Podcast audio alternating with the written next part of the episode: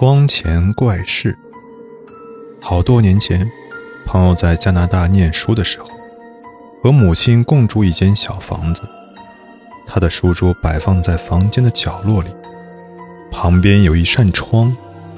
他学习十分用功，但搬进房子后不久，每当他坐在书桌前专心念书时，便感觉到一直有东西轻轻敲着他的脖子。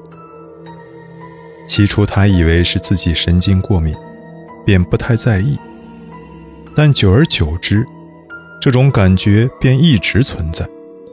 只要他一坐在书桌前，就不停地感觉到有东西轻触他的后脖子。然而，只要一离开书桌，这种感觉便消失无踪。于是，他便将这个情形告诉母亲。母亲找了个算命师傅询问，算命师傅告诉他，有许多肉眼看不到的东西可以被照相机拍下来。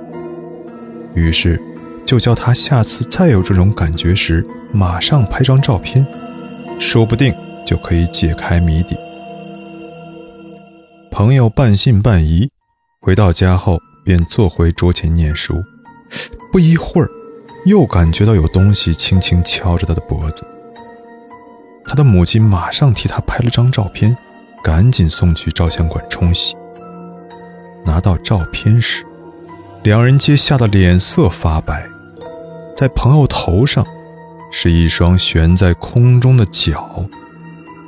后来打听才知道，原来那间房子里有个人在窗前自杀了。朋友一直感觉到的。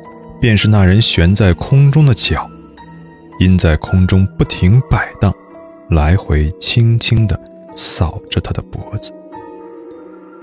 你在学习时，有没有过什么奇怪的感觉呢？